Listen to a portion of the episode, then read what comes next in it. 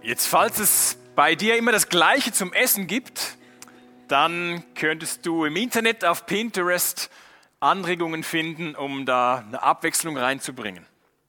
Falls dein grüner Daumen besser eingesetzt werden könnte, findest du auch dort auf dieser Plattform Pinterest ganz viele Anregungen. Wenn du deinen Kleidungsstil verändern möchtest oder findest, die Person neben dir könnte den Kleidungsstil vielleicht verändern, dann würde es auch dort Anregungen geben auf Pinterest. Wenn du dein Zuhause verschönern willst, gibt es auch dort Anregungen dafür. Da teilen also Leute gute Ideen, die sie haben und andere lassen sich davon inspirieren oder eben anregen. Jetzt ist das mit dem Glauben an Jesus auch so eine Sache, die geteilt werden kann, ja geteilt werden muss eigentlich. Wo auch wir eingeladen sind, das zu tun mit Andersdenkenden, in der Familie, mit Nachbarn, mit Arbeitskollegen, mit Sportsfreunden, mit Jazzkameraden, mit wem auch immer. Darum heißt das Thema eben heute, wie schon erwähnt, das beste Teilen. Mit der Überzeugung dahinter, das Evangelium von Jesus, von Jesus Christus, ist besser als alles, was wir uns vorstellen können. Aber ganz ehrlich, so einfach ist es dann im Alltag dann doch oft nicht. Erlebe ich zumindest so. Und ich kann mich an manche Begegnungen oder Gespräche erinnern, wo ich im Nachhinein dann dachte, oh Mann, da hättest du irgendwie viel schlauer dich verhalten können oder schlagfertiger sein können. Du hättest irgendwie ganz natürlich Jesus reinbringen können in das Gespräch und das ist jetzt vorbei. Vielleicht kennst du das auch oder vielleicht ähm, bist du da immer jederzeit ganz, ganz zufrieden, wie das, wie das bei dir ist.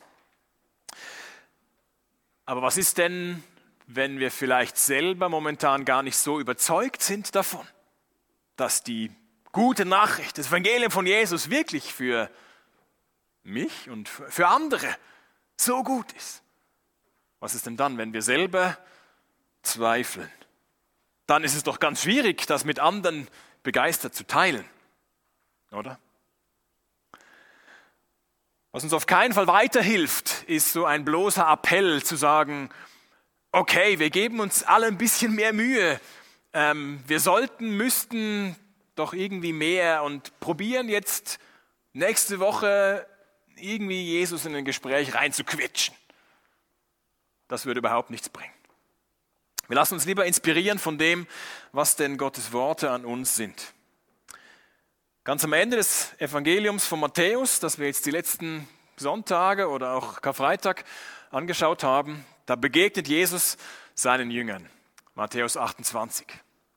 Jetzt könnt ihr leider nicht so bequem wie sonst mitlesen hier vorne. Das heißt, die sind im Vorteil, die eine eigene Bibel haben oder die mitscrollen können auf dem Handy oder die in einem Skript mitlesen können.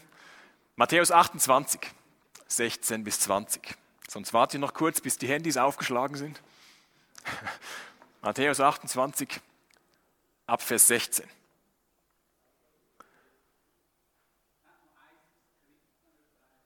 Sehr gut, iScript. Da steht, die elf Jünger gingen nach Galiläa auf den Berg, den Jesus für die Begegnung mit ihnen bestimmt hatte. Bei seinem Anblick warfen sie sich vor ihm nieder.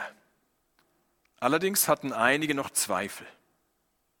Jesus trat auf sie zu und sagte, mir ist alle Macht im Himmel und auf der Erde gegeben. Darum geht zu allen Völkern und macht die Menschen zu meinen Jüngern. Tauft sie auf den Namen des Vaters, des Sohnes und des Heiligen Geistes und lehrt sie alles zu befolgen, was ich euch geboten habe. Und seid gewiss, ich bin jeden Tag bei euch bis zum Ende der Welt. Wir teilen das in vier Portionen auf. Erstens Glauben und Zweifel. Zweitens Jesus der Größte. Drittens ein klarer Auftrag und viertens ein unendliches Versprechen. Zum ersten Glauben und Zweifeln. Jetzt sind hier elf Jünger erwähnt. Und wenn man sonst so liest in den Evangelien, dann sind da zwölf Jünger erwähnt. Jetzt einer fehlt natürlich zu dem Zeitpunkt hier, das ist der Judas, der Jesus verraten hat, ausgeliefert hat, danach das irgendwie bereut hat und Suizid beging. Der fehlt natürlich hier. Nun sind die elf unterwegs nach Galiläa in den Norden von Jerusalem, wo ja das Ostergeschehen stattfand, sind sie unterwegs jetzt nach Galiläa in den Norden. Dorthin, wo Jesus sie treffen wollte. Das haben wir letzte Woche schon gesehen, dass die Frauen, die Jesus am Auferstehungstag begegnet sind, denen sagte Jesus, geht zu meinen Brüdern, den Jüngern, und erzählt ihnen, sie werden mich treffen in Galiläa. Und darum sind sie dorthin jetzt unterwegs. Und was jetzt passiert, ist eben spannend. In diesem Vers 17 heißt es, bei seinem Anblick, als Jesus, als sie Jesus sehen, warfen sie sich vor ihm nieder. Also sie beten ihn an. Sie verehren ihn. Das ist vorher, vor seinem Tod, gar nicht so häufig der Fall gewesen. Ganz vereinzelt ist das mal erwähnt. Aber jetzt ganz deutlich und eindeutig, als sie ihn sehen, beten sie ihn an. Sie, sie verneigen sich vor ihm, sie verehren ihn wegen dem Wunder dieser Auferstehung. Eigentlich ganz verständlich. Jesus ist auferstanden, er hat den Tod besiegt. Wie kann man da anders als, als zu staunen? Und jetzt steht aber dort im Vers 17 weiter. Allerdings hatten einige noch Zweifel. Finde es so genial, dass das da steht. Dass das so ehrlich berichtet wird. Und es zeigt mir, dass das, was hier der biblische Bericht sagt, nicht so eine aus einem Guss Heldenstory ist, die sich irgendjemand schön ausgedacht hat und die von vorne bis hinten ohne Ecken und Kanten aufgeht, sondern dass selbst bei so einem großen Geschehen wie der Auferstehung Zweifel erwähnt werden. Jetzt, woran hier die zweifeln, das wird nicht erwähnt. Aber dass sie zweifeln, das ist klar. Die Jünger sind keine unerreichbaren Glaubenshelden.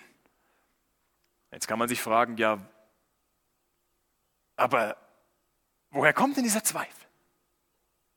Nun, eine mögliche Erklärung ist, dass die elf Jünger nicht alleine unterwegs waren. Es gab ja verschiedenste so Jüngerkreise und vermutlich waren mehrere dort unterwegs, haben diese elf begleitet nach Galiläa. Zwei Gründe sprechen dafür, denn etwas später berichtet Paulus im 1. Korintherbrief, dass es eine Begebenheit gab, eine Szene, in der 500 Jünger auf einmal Jesus gesehen haben, den Auferstandenen gesehen haben. Möglicherweise ist das diese Szene hier, auf die Paulus sich bezieht. Ein zweiter Grund, warum das hier vielleicht noch andere Jünger sind, ist, dass die anderen Evangelien, wenn man vergleicht, Johannes zum Beispiel, er berichtet davon, dass die elf ein Ausschnitt dieser Jünger schon Jesus begegnet waren. In Jerusalem, dem Auferstandenen, ihn gesehen haben. Und Thomas nicht dabei war und dann eben doch dabei war und dann geglaubt hat. Also diese Begebenheit hat in Jerusalem schon stattgefunden. Das heißt, die einen Jünger hatten Jesus zuvor schon gesehen. Und das sind vermutlich die, die jetzt gerade vor Jesus sich verbeugen und ihn anbeten. Nur andere Jünger, die dabei sind, die hatten ihn noch nicht gesehen. Und darum fällt es ihnen schwer, das jetzt so schnell einzuordnen und sie zögern noch damit, das mit der Auferstehung wirklich glauben zu können. Jetzt, wenn das hier so ehrlich beschrieben ist, dass Jünger von Jesus, die natürlich viel näher dran waren als wir heute, dass die gezweifelt haben, dann können auch wir unsere Fragen und Zweifel zugeben, oder? In unserer Kirche soll Platz sein dafür, dass man Fragen stellt, dass man, dass man zweifelt, dass man Zweifel äußert. Wenn es hier so ehrlich steht, dass das ganz am Anfang bei dieser Jesus-Bewegung der Fall war, dann geben doch auch wir das zu, dass wir nicht auf alles Antworten haben, dass wir selber manches bezweifeln vielleicht oder, oder nicht alles beantworten können. Geben wir das zu. Nutzen wir dafür persönliche Gespräche, vielleicht nachher im Anschluss. Oder Hauskreise dafür, dass wir Zweifel ehrlich ansprechen. Und nicht so tun, als wäre für uns alles aus einem Guss und sowieso schon alles klar. Oder eine andere Möglichkeit, im Mai, Ende Mai biete ich einen Abend an unter dem Motto, mit welchen Stellen aus der Bibel oder welchen Fragen rund um, den Glauben, rund um den Glauben haben wir Mühe. Das hatten wir schon mal im November und es war sehr spannend, was an diesem Abend alles zutage dort kam und ehrlich gefragt wurde. Eine Möglichkeit, Fragen zu stellen. Ich habe mal den Spruch gehört und ich finde, der ist sehr wahr. Wer nie zweifelt, wer nie Fragen hat rund um seinen Glauben, der denkt möglicherweise zu wenig über seinen Glauben nach. Oder wer nie zweifelt an irgendetwas rund um den Glauben, das ist nicht unbedingt ein Zeichen für Glaubensstärke, sondern vielleicht ein Zeichen dafür, dass man oberflächlich seinen Glauben betrachtet. Das Beste jetzt hier in Matthäus 28 in diesem Kapitel ist, Jesus beauftragt sie trotzdem. Alle. Alle Jünger. Die, die ihn anbeten und die Auferstehung schon wirklich glauben und begriffen haben und die, die noch, die noch zögern, die in dem Moment zweifeln. Jesus beauftragt sie alle. Er kann sie alle gebrauchen. Das heißt für uns, dass wir nicht denken dürfen, dass wenn wir irgendwo Fragen haben, dass wir bei Gott dann im Abseits stehen, dass er uns nicht gebrauchen kann, dass das uns disqualifiziert. Nein, wir können auch mit unseren Fragen für ihn brauchbar sein. Wir sind willkommen, bei ihm Antworten zu finden. Und auch in sogenannten Wüstenzeiten sind seine Jünger für ihn brauchbar. Warum ist das so? Warum ist das so? Weil es eben nicht allein von den Jüngern abhängt, sondern weil Jesus der Größte ist. Das ist das, was er als nächstes sagt in dem Vers 18. Er trat auf sie zu und sagte, mir ist alle Macht im Himmel und auf der Erde gegeben. Jetzt kann das jeder von sich behaupten und es gab in der Geschichte und gibt bis heute Menschen, die das behaupten von sich. Ich bin der Größte. I am the greatest. Es gibt diesen Boxer Muhammad Ali, der wirklich sehr gut war. Und ähm, von ihm gibt es diese Story, dass er erzählt hat oder damit geprahlt hat, er ist so schnell beim Boxen, so schnell ist er, dass wenn er in seinem Hotel ist und den Lichtschalter betätigt, also Licht ausschaltet, ist er unter der Bettdecke, bevor das Licht abgelöscht hat. Und er hat von sich gesagt, I am the greatest. Ist jetzt Jesus einer von diesen, die einfach große Worte machen und von sich behaupten, ja, ich bin der Größte, das, das kann ja jeder. Nein, es ist, diese Szene hier schließt sich an Ostern an, wo Jesus das bewiesen hat durch seinen Tod, seine Auferstehung, dass er der Messias ist, dass er der von Gott geschickte, versprochene Retter ist der die Sünden der Menschen auf sich nimmt und den Tod besiegt. Er ist wirklich der Größte. Das kann ihm keiner nachmachen. Römer 1, ganz am Anfang, schreibt Paulus folgende Zeilen. Nachdem er von den Toten auferstanden ist, ist ihm, wie es das Wirken des Heiligen Geistes zeigt, die Macht gegeben worden, die ihm als dem Sohn Gottes zukommt. Jesus behauptet, alles ist unter meinem Einflussbereich. Er erwähnt hier den Himmel und die Erde. Und wenn in der Bibel das vorkommt, Himmel und Erde, im Alten Testament gibt es immer wieder, ich rufe Himmel und Erde als Zeugen an, dann meint das auch alles dazwischen. Gott hat Himmel und Erde erschaffen, dann nicht nur den Himmel und nicht nur die Erde, sondern auch, auch alles darinnen und dazwischen. Alles gehört ihm. Jesus sagt, mir ist Macht gegeben im Himmel und auf der Erde.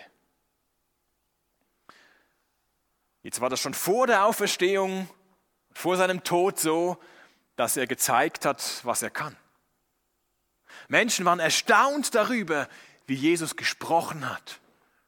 Das war irgendwie ganz anders als das, was sie von ihren Schriftgelehrten kannten. Die Bergpredigt Matthäus 7 endet so, dass Leute völlig eben erstaunt waren, weil sie das noch nie gehört hatten, so wie Jesus was sagte und was er sagte. Welche Autorität er unterwegs war. Und dann, was er tat, natürlich auch. Da wunderten die Leute sich darüber. Nach einer seiner Heilungen sagten sie explizit, so etwas haben wir noch nie erlebt.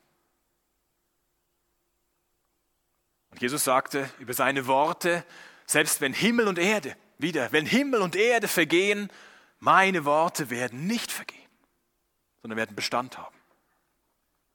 Er ist der Größte.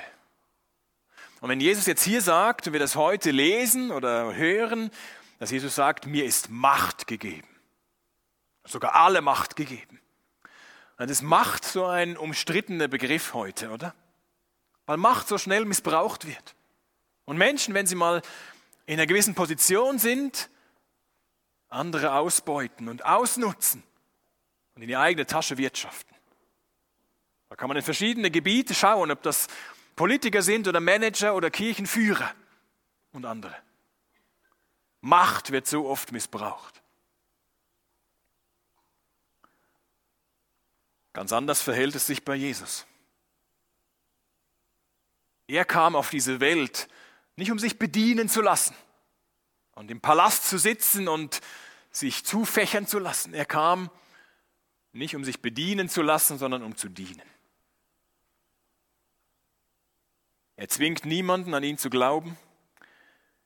Vielmehr lädt er Menschen ein, zu sich zu kommen.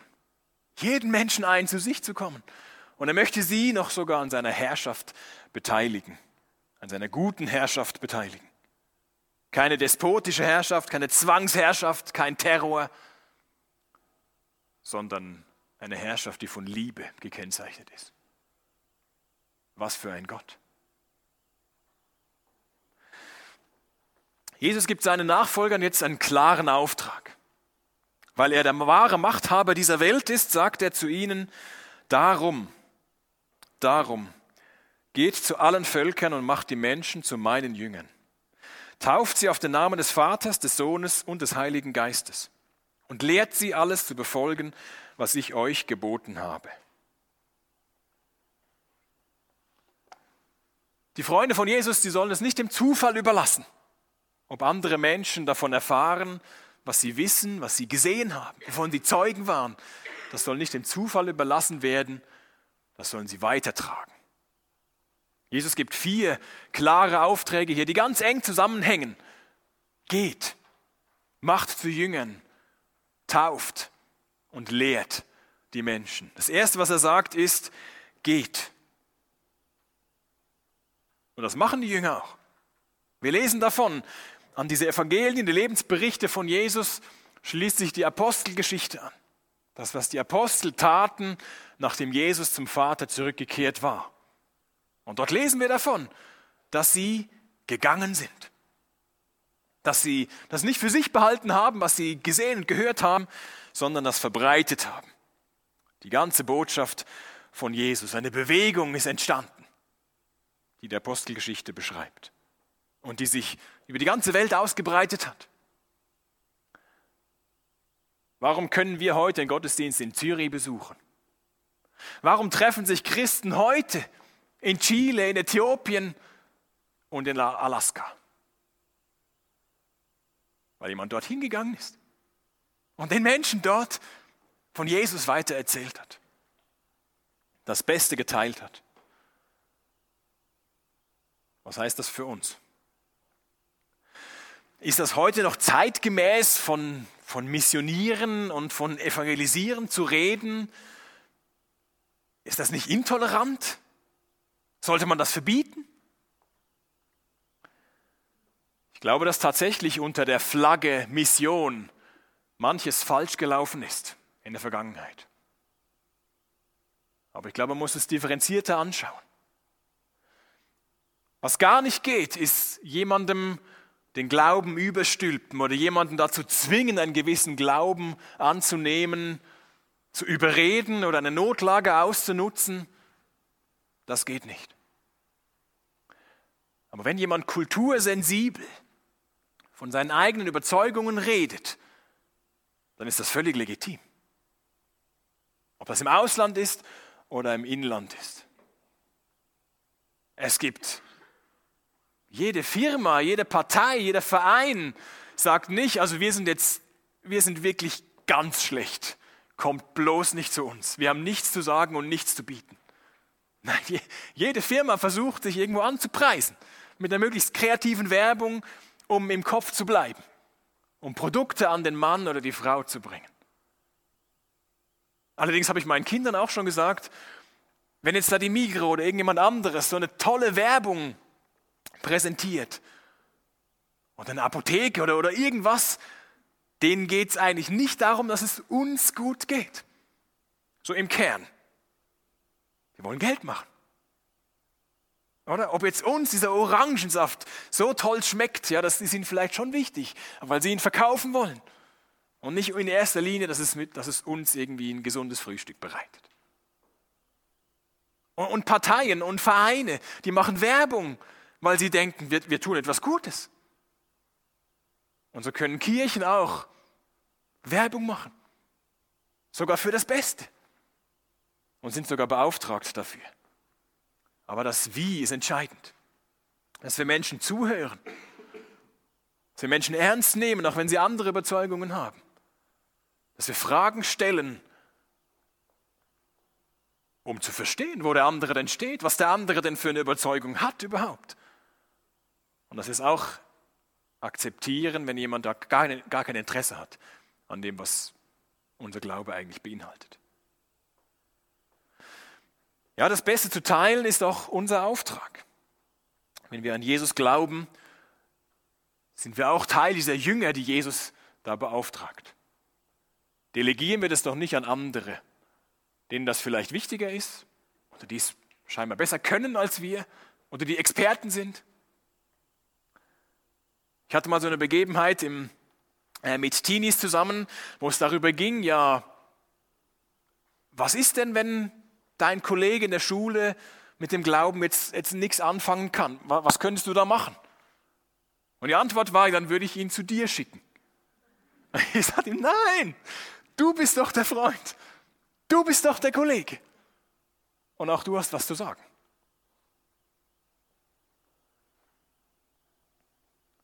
Und jetzt kann dieses Gehen, was dieser erste Auftrag von Jesus ist, dieses Gehen, das kann unterschiedlich aussehen.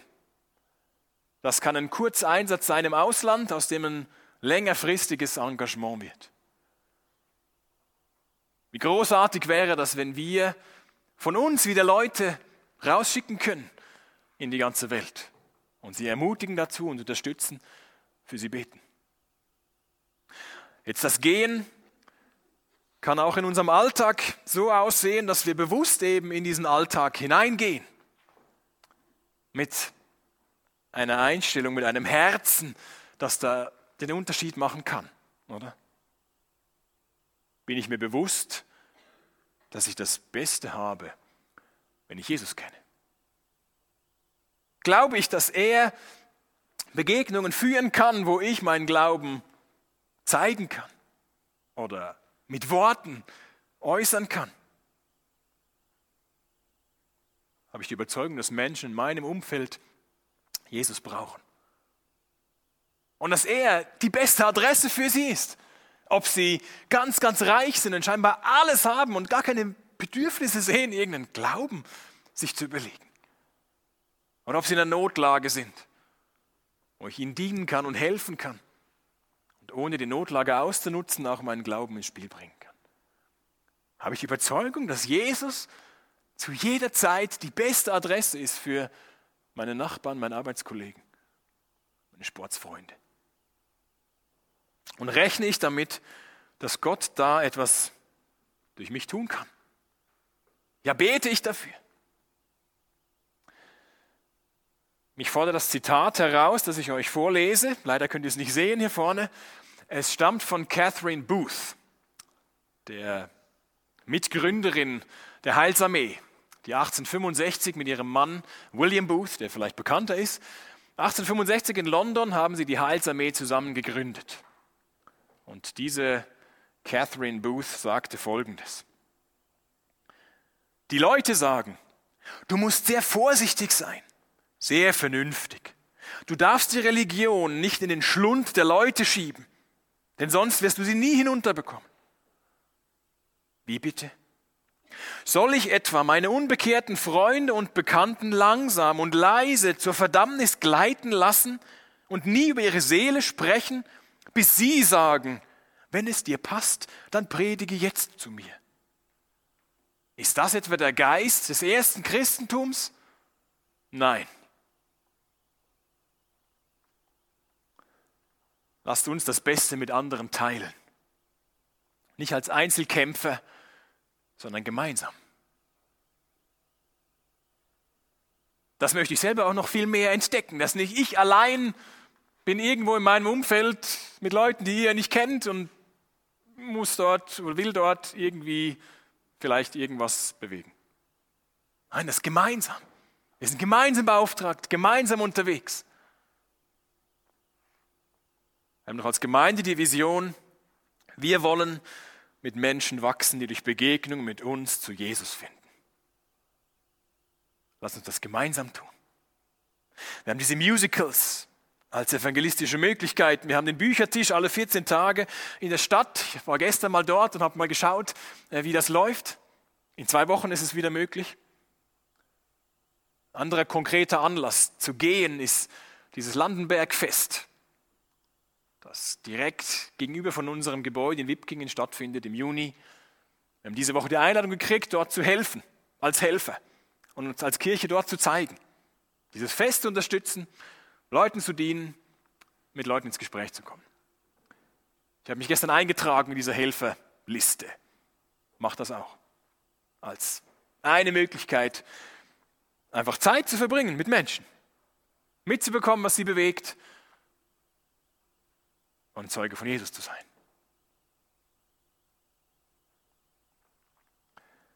Vielleicht kennst du noch und hast du ganz andere Wege. Es gibt nicht einen optimalen Weg oder das Ideal irgendwie. Lass uns sie miteinander teilen, Ideen teilen. Als Gemeindeleitung werden wir das diese Woche neu besprechen, uns neu wieder vornehmen. Wie wollen wir evangelistisch weitergehen als Kirche? Gemeinsam. Der zweite Auftrag lautet, Macht zu Jüngern. Ein Jünger ist ein Schüler, ein Anhänger, ein Nachfolger von Jesus. Jemand, der an ihn glaubt. Wiederum in der Apostelgeschichte sehen wir, dass die Jünger das umgesetzt haben. Dort steht Kapitel 14, auch in Derbe, einer Stadt, wo sie unterwegs waren, auch dort verkündeten Paulus und Barnabas das Evangelium. Und zahlreiche Einwohner wurden durch sie zu Jüngern des Herrn. Sie haben das Evangelium gehört und sich Jesus angeschlossen, fingen an, Jesus nachzufolgen. Ich frage mich selbst, haben wir uns, habe ich mich zu sehr daran gewöhnt, dass das bei uns ganz selten vorkommt? Oder rechne ich damit, dass das auch wieder mehr vorkommen kann? Dass Gott Menschen in seine Nachfolge ruft dass wir dort beteiligt sein könnten. Jesus ist scheinbar heutzutage nur noch was für die Intensivfrommen, die es also jetzt dann wirklich interessiert. Aber Jesus sieht das ganz anders. Er sagt zu seinen Leuten, ich schicke euch zu allen Völkern. Geht und macht Jünger aus allen Völkern. Das sagt einerseits was über den Anspruch, den Jesus hat, dass er den Anspruch hat, ich bin nicht nur was jetzt hier für die Juden des ersten Jahrhunderts, die sich ein bisschen dafür interessieren, dass ja dieser Messias verheißen war und jetzt da ist.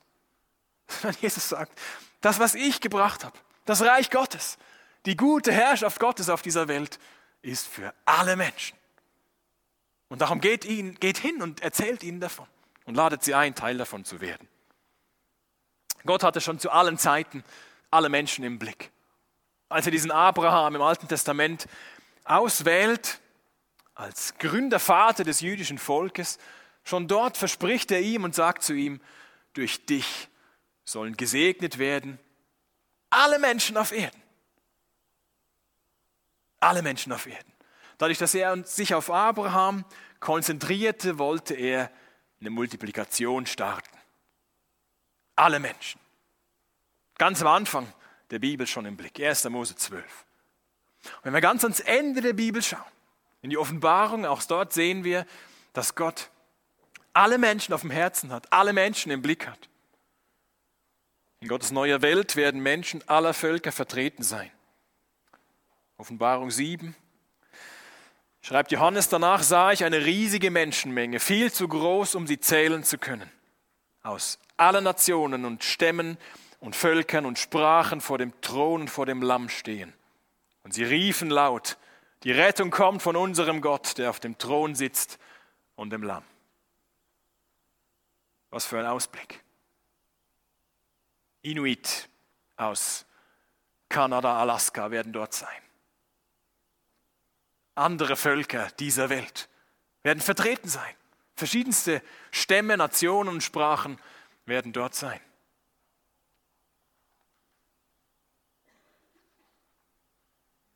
Darum machen auch wir keinen Unterschied. Egal wo Menschen herkommen, sie sind willkommen, sie sind eingeladen, Jesus kennenzulernen.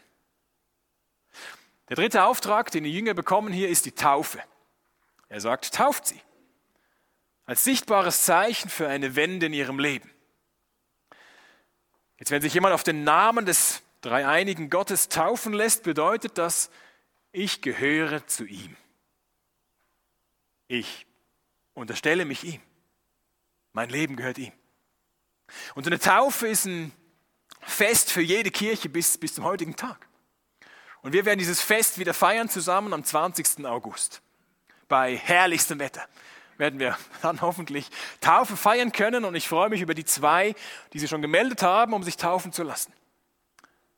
Wenn du an Jesus glaubst und noch nicht getauft bist, als Zeichen dafür, ich gehöre zu Jesus, dann melde dich bei mir und wir freuen uns dann mit dir, auch dich taufen zu können.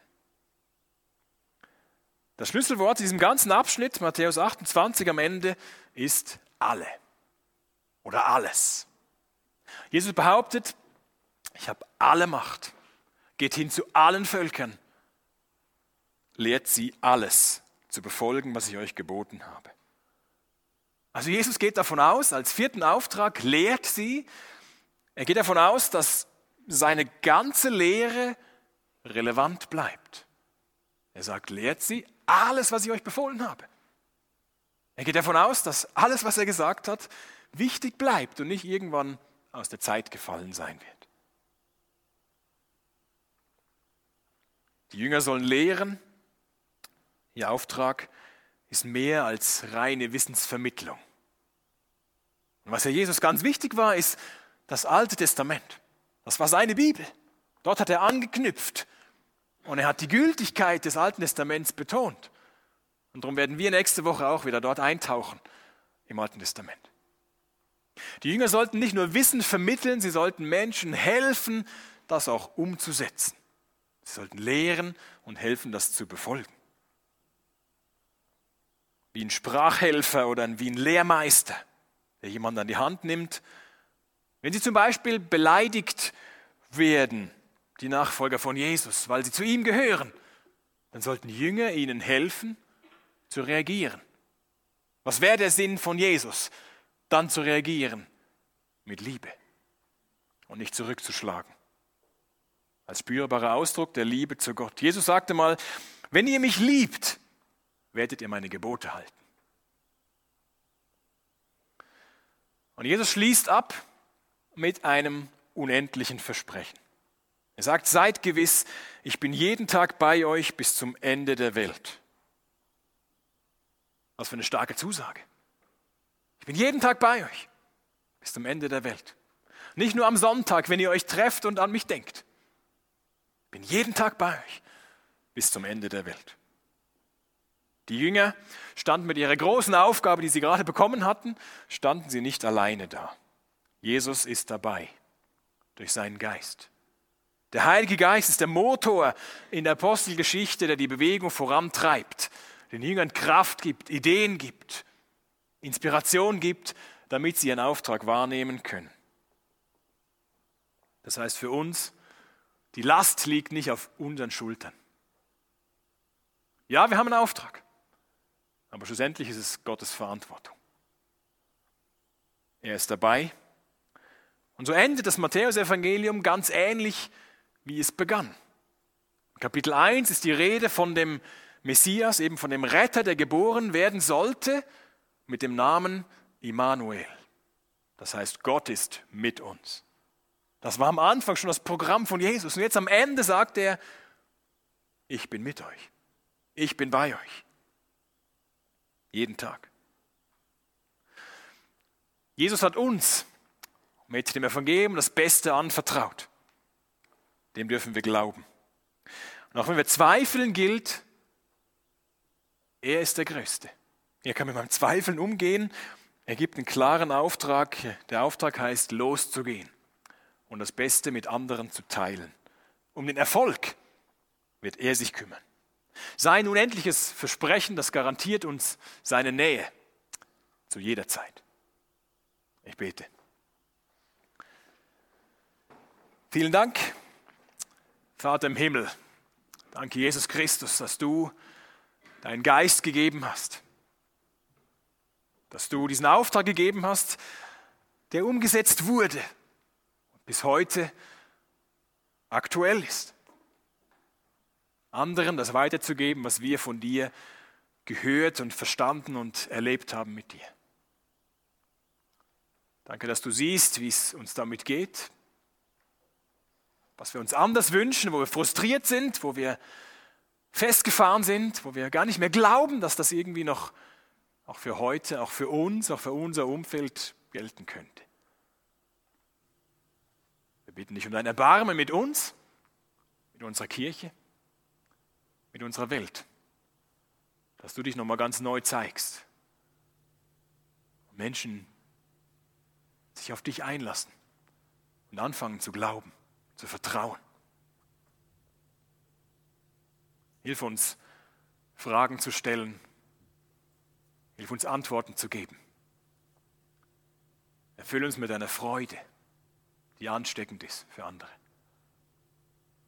Danke, dass deine Liebe und deine Gegenwart uns gewiss ist. Amen.